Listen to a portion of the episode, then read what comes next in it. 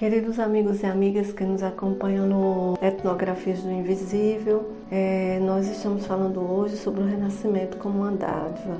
Essa semana pensei muito no período que passou da quaresma.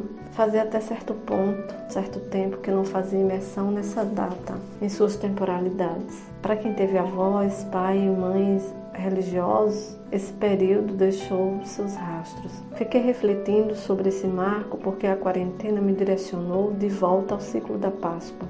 E dois grupos com quem me encontrei virtualmente nesses últimos dias teciam suas partilhas e pensamento a respeito desse período vivido. Na infância, o que mais me chamava a atenção era o Domingo de Ramos, porque morava na Rua Augusto dos Anjos, onde ficava a igreja de Santo Antônio, e sempre via passar a procissão em frente à minha casa. Era muito cênico ver as pessoas balançando os galhos no ritmo frenético entre as grandes árvores algarobas da minha rua. Achava estranho apenas a prática da confissão. Não fazia sentido na infância a ideia de pecado mortal. Na adolescência eu também gostava da quaresma, numa casa cercada de rituais, mas meus motivos eram bem mundanos uma vez que em casa poderia ficar bem descansada, a casa poderia ficar virada de ponta cabeça e não seria convocada para alguma arrumação, alguma faxina. E também porque todas as travessuras eram possíveis e ninguém podia ser punido durante a Semana Santa. Assim, as bobas travessuras poderiam rolar desde que na Sexta-feira Santa, antes do sábado de Aleluia, quando os pais estavam liberados para assumir a sua autoridade com os filhos e a gente ficava bem comportado para que todos da casa esquecessem as malcriações do período. Mas nessa fase tinha a penitência obrigatória de nem comer carne nem doce. E nessa época, no sertão, Páscoa não significava um gigante de chocolate. Nesse período, as horas corriam soltas,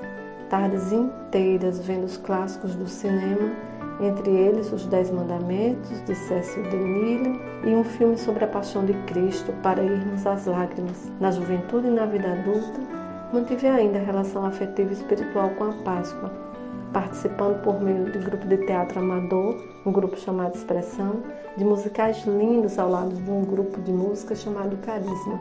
Todos os ensaios, os arranjos, a preparação corporal, o cenário, até chegar às apresentações, eram parte significativa da vivência de pensar internamente os ciclos de vida, morte e ressurreição. Mas achei muito estranho quando, em meados dos anos 1990, na capital da Paraíba, as grandes performances com atores renomados encenando a vida de Cristo ocuparam as ruas. Nesse ciclo de Páscoa, eu penso no relato presente em Êxodo 11 e 12, narrativa da morte dos primogênitos. Um texto forte e assustador, assim como é o tempo presente ver a morte de tantas pessoas no contexto da pandemia e ver a face do horror e da malignidade na prepotência de muitos homens, né, entre aspas, que monetarizam vidas humanas, querem escravizá-las, condená-las à morte. O que tem se tornado o símbolo da vida e ressurreição nesse período é observar tantos pequenos poderosos gestos de amor e solidariedade na direção de conseguir salvar vidas, seja no Covid-19, seja do abandono, do desamparo, do esquecimento. Eu que já vivi tantas pequenas mortes cotidianas, diante desse caos, vou fazendo a escuta do que pode renascer em mim nesses períodos de ressurreição. São experiências que emocionam profundamente como poder fazer chegar comida, material de higiene, afeto, música, aulas de yoga, orações, palavras antes não ditas. Deixei a religiosidade com o passar dos anos, observando no que se tornaram os templos feitos por mãos humanas. Por outro lado, nunca quis deixar algo que existe em mim, tão indivisível, e que não encontro palavras possíveis para descrever. Só sinto que pulsa, e é uma pulsação de vida que me direciona a conjugar a espiritualidade numa cosmovisão baseada no amor e que procura construir não um modelo irreal de perfeição. Ao invés disso, me chama a tecer uma ética que inclui diferentes formas de vida que considero o que está aqui e o que virá.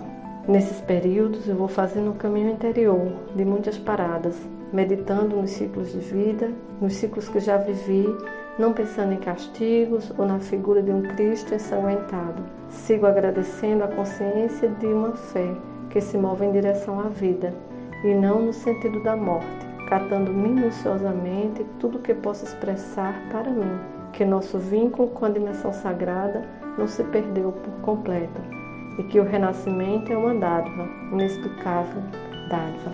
Um grande abraço, nos encontramos na próxima Etnografia do Invisível.